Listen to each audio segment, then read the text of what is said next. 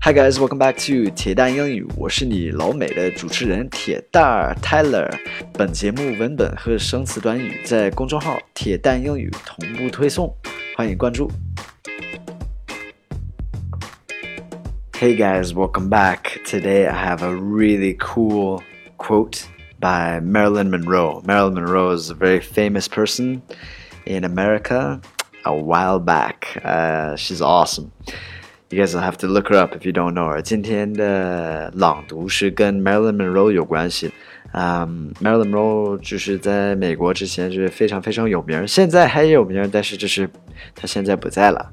So anyway, I'm going to read this quote one time at a normal speed, and then I'm going to read it another time and have you repeat After me，我先读一遍这个名言，就是速度是正常的速度，然后我再读一遍，然后留一段时间，你可以重复一下，练练口语，好吗？然后我再去翻译一下，大概的翻译一下，好吗？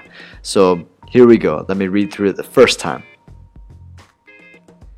I've never fooled anyone. I've let people fool themselves. They didn't bother to find out who and what I was. Instead, they would invent a character for me. I wouldn't argue with them. They were obviously loving somebody I wasn't. Okay, now I'm going to read it again and repeat the lines after me. Okay, 我我再读一遍，然后重复一下我的话，模仿一下哈。I've never fooled anyone.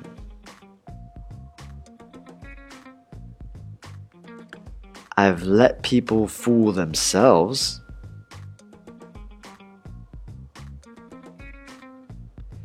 They didn't bother to find out who and what I was.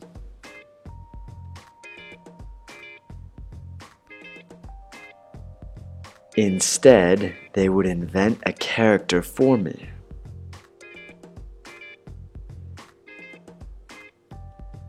I wouldn't argue with them.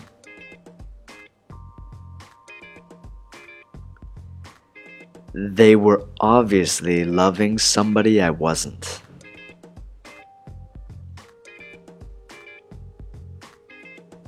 Okay, so let's quickly translate this. 大概翻译一下哈。I have never fooled anyone，就是我从来没有骗过任何人。I've let people fool themselves，我会让就是让他们就是自欺欺人那样的，自欺欺人来骗他们自己。 they didn't bother to find out who and what I was，就是他们没有费心去了解一下我是谁，或者是我是什么东西。Instead, they would invent a character for me。反而就是相反的，他们就是会呃自己发明他们自己想要的角色角色那样的。I wouldn't argue with them，我不会跟他们有任何争论。 they were obviously loving somebody I wasn't，就是很明显他们是爱一个呃跟我不一样的人，我不是的一个人。It's really interesting. So this is kind of a depressing quote, actually. 这个这个名言有一点沮丧的那样的，其实。Um, anyway, so I hope you guys find value in that. If you don't know who Marilyn Monroe is, please look her up. That's a lot of American culture in there. 如果不知道 Marilyn Monroe 是谁的话， 呃，你应该上网查一下，这是这是一个就是很着名的美国文化里边的一个角色，Marilyn Monroe. She's awesome.